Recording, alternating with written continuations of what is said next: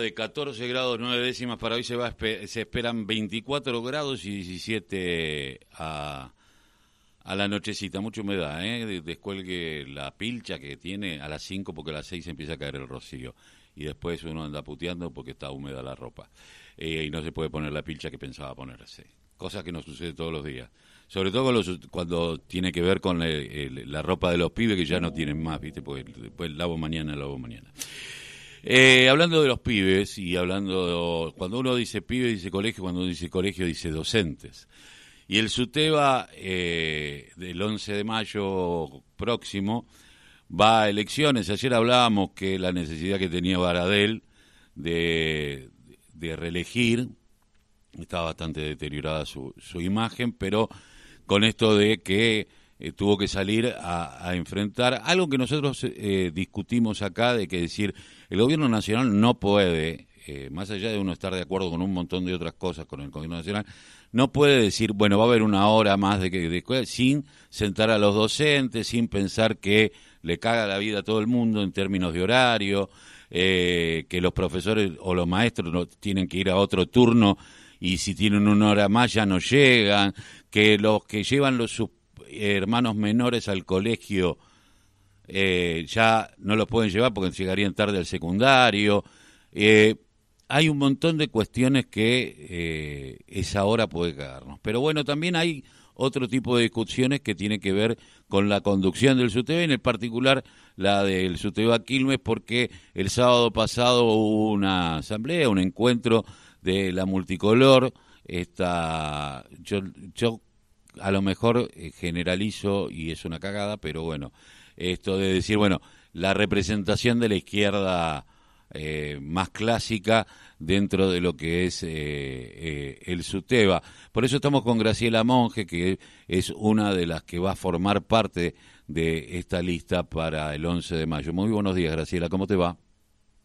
¿Qué tal, Carlos? Gracias por comunicarte con, conmigo, con nosotros. Bueno, contanos un poco, la multicolor tiene eh, varios años, pero se va armando. Eh, en algún momento había, van a enfrentarse con la azul y blanca y con la violeta. Sí, eh, bueno, a ver, el espacio de la multicolor, acuerdo con vos, está formado centralmente por compañeros que formamos parte del espacio del Frente Izquierda, pero también lo conforman compañeros este, independientes. Y sí, como decís, dentro del distrito se presentan otras dos listas. Eh, la, la, lista, digamos, celeste-violeta, que es la, la, lista que se referencia con la conducción provincial de Baradel, y eh, la lista, este, la otra lista, que es la lista del azul y blanca, efectivamente. Eh, sí, más, más vinculada a lo que en la política se le dice a los chinos, ¿no? al, al Bueno. Eh, porque va, hay que decir las cosas por su nombre. Eh, eh, eh, bueno, ¿cuál es la propuesta? Porque usted dice, bueno, necesitamos un, un sindicato que no esté alineado a los gobiernos y que defienda a los trabajadores. Tal vez ATE tenga algo de eso, eh, como otros sindicatos donde normalmente, históricamente, más allá de acordar o acompañar en determinados procesos, siempre ha sido, eh, no, no ha sido segregacionista con respecto a ningún sector. Eh, ¿Ustedes piensan que su tema puede darse? Mira, eh, a ver, para nosotros eh, hay dos consignas sí fundamentales que son la necesaria independencia de los sindicatos este, del gobierno y del Estado, digamos, y la otra es la democracia sindical, que dichas así pueden resultar abstractas, pero digamos, como decía alguien, eh, para analizar en concreto, eh, eh, estos dos principios nos parecen fundamentales en una situación de crisis como la que estamos atravesando, ¿no? Digo, estamos en medio de la Argentina del FMI, una crisis que eh, opinamos se va a profundizar. Entonces, decir eh, que el sindicato sea que sea independiente del gobierno y sea democrático implica que sea una herramienta de y para los trabajadores y la comunidad educativa para pelear por sus derechos, digamos.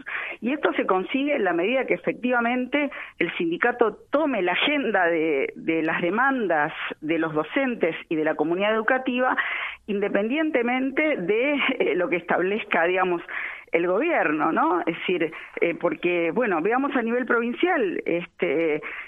eh, la Celeste de Varedel ha actuado eh, durante estos años, digamos, de hecho como una sucursal del gobierno, ¿no? Es decir, es muy difícil eh, separar, digamos, los discursos muchas veces de que establece la Dirección General de Escuelas y, la propia conducción sindical. Y eso te aleja de los compañeros y de las demandas genuinas de los compañeros que muchas veces, bueno, eh, caen en, en, en la indiferencia respecto del sindicato, etcétera, o a veces, bueno, el sano cuestionamiento, ¿no? Y por otro lado, la democracia que es para nosotros la democracia de los trabajadores, que es la que se expresa en las asambleas, es la que te permite poner lo que se dice la carne al asador, en el mejor sentido, ¿no? Eh, en el sentido de que eh, solo con la democracia directa de los trabajadores, en asambleas en las que participen afiliados y no afiliados también, ¿no? Porque eso es algo que nos parece pertinente también, solo poniendo, digamos, desplegando eh, la fuerza de los trabajadores en asambleas, tomando decisiones en asambleas, es como se puede, digamos, construir la fuerza social para enfrentar, como digo, eh, ataques que seguramente van a venir y se van a profundizar eh, a la situación crítica, por cierto, que ya está pasando no solo las familias trabajadoras de la educación, sino, como te digo, los chicos, eh, y que por lo tanto hay que construir esa fuerza social a partir de la participación democrática para enfrentar esos ataques. Ahora, Graciela, teniendo en cuenta esto, eh, más allá de lo salarial, que sabemos que hay una vieja frase que yo voy a cumplir 60 años y la escuchaba cuando era chico, decía, tiene más hambre que maestro de escuela.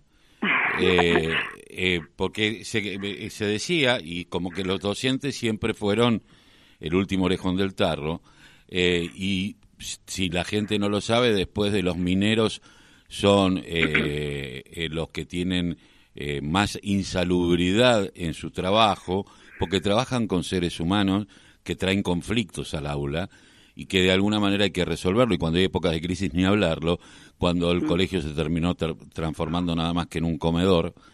Y hablando del comedor, hay dos puntos que me parece que me gustaría que ver tu óptica. Uno es el tema infraestructura, falta gas, falta, bueno, el tema del gas es, es terrible, pero bueno, techos, tema de baño, se están haciendo cosas, pero como que falta un montón. Y por el otro lado, el SAES, el Servicio Alimentario Escolar. ¿Cómo lo miran? Sí, mira, eh, las condiciones eh, de infraestructura que venían de Vidal que dejó, digamos, la escuela eh, pública como un campo minado y que tiene como expresión trágica eh, la explosión en la escuela de Moreno con con bueno el crimen social de Sandra y Rubén eh, no se modificó sustancialmente no se modificó siguen existiendo en eh, la provincia y eh, en varias escuelas del distrito situaciones este, de crisis de infraestructura. Esto es así. Y respecto del comedor escolar, bueno, en los existentes, eh, vos me dirás, con una inflación del 6,8%, ¿no? Dicen que se destine 85 pesos por en los comedores existentes, ¿no? Porque, digamos, acá tenemos dos problemas. Por un lado, eh, un, el destino de 85 pesos en comedores, en cupos, ¿no? En, por cada niño, eh, se le destina 85 pesos. Eh, y por otro, por otro lado, en comedores que hacen falta en otras escuelas debido que eh, a que eh, la situación social, como te digo, en la provincia es y en el distrito es eh, muy, muy, muy difícil, ¿no? Este, las propias este, los propios datos oficiales dan cuenta de que de cada 10 niños en la provincia de Buenos Aires, 5 o 6 son pobres, ¿no? Entonces, eh, eh, puntualmente con, lo que me preguntas, nos parece que 80 destinar 85 pesos, como se destinan hoy desde la provincia de Buenos Aires, eh, para eh, para la comida de los pibes es nada. Y además eh, es necesario este, aumentar los cupos en las escuelas y la creación de comedores en las escuelas, eh, no solo del distrito, sino en la provincia, en aquellas escuelas que no lo tienen, ¿no? Graciela, vos sabés que eh, yo he hecho una denuncia hace poco de una escuela que está en la zona de Bernal Oeste, por la zona de Paz, cercana a Temperley, en el límite casi, en donde las milanesas no eran milanesas, si vos buscabas la carne y no existía, eh, y, que hay, y que hay escuelas que no tienen cocina como para cocinar, pero por el otro lado decía, ¿quién debe manejar el SAES? ¿Y qué posibilidades habría de empezar a tener una relación con las cooperativas agrarias que pueden bajar costos en un montón y sacarla al monopolio, por ejemplo, del grupo L, que en Quilmes lo conocemos de memoria. Claro, no, no, tal cual, digamos, lo que planteas para, para los comedores, etcétera, para nosotros, digamos, eh, como definición general, ¿no? Eh, tiene que haber eh, mayor participación este, de la comunidad educativa en términos de participación de los niños y de sus padres, ¿no? Es decir, son los niños y, sus padres, digamos, los que tienen que tener eh, decisión directa en, en, incluso en, este, bueno, en los asuntos de la escuela en términos de por ejemplo, esto que planteás respecto de recursos económicos este, destinados a, a comedor, etcétera. Es decir, yo creo que eh, una mayor participación de los padres eh, en, en, importante. Eh, importante. ¿Por qué habría que votar el docente? Tendría que votar la multicolor. Eh, bueno, por lo que te decía al comienzo, la lucha es con la multicolor y, y con los compañeros que hoy no están en la multicolor y se sienten referenciados por otras por otras listas o por ninguna digamos eh, pero eh, eh, juntos en frente único tenemos que enfrentar como digo eh, los ataques que vendrán eh, más profundos más temprano que tarde. La multicolor no solo está conformado por compañeros que trabajan en las escuelas, ¿no? Este, ninguno de nosotros este, vivimos eh, de rentas ni, ni nada de eso, sino que eh, trabajamos en las escuelas y además en la multicolor los compañeros eh, bueno, han dado muestras de todos estos años de lucha y por lo que te decía al principio, solo con democracia sindical en asambleas, con la participación de eh, los eh, maestros, maestras, los profesores, afiliados o no, y junto a la comunidad educativa para tomar la demanda de los pibes, ¿no?